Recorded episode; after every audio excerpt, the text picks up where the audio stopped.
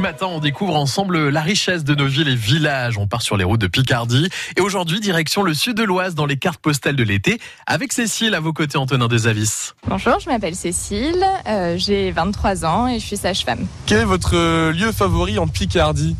Euh, bah, j'ai grandi dans le sud de l'Oise, donc euh, cette région-là, quoi. Je... Qu'est-ce qui vous plaît tant dans le sud de l'Oise? Alors, c'est beaucoup de campagne, mais au final, on est quand même pas si loin de la ville. Enfin, on n'est pas très loin de Paris. On est, c'est voilà, puis c'est là où j'ai grandi, quoi. Donc forcément, j'ai toutes mes, enfin, j'ai mes amis, mais donc ouais, on s'y sent bien. J'ai de la famille là-bas, j'ai des amis, donc c'est surtout ça, parce que au final, ça serait là ou autre part, euh, ça reviendrait au même, ce serait pareil, mais c'est ouais, surtout parce que j'ai, j'ai de la famille, des amis euh, à retrouver là-bas. Votre enfance, toute votre enfance, vous l'avez fait là-bas? J'ai toujours vécu là-bas, oui. Vous savez exactement?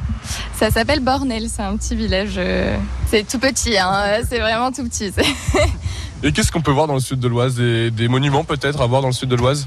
Euh, Il y a pas mal de châteaux.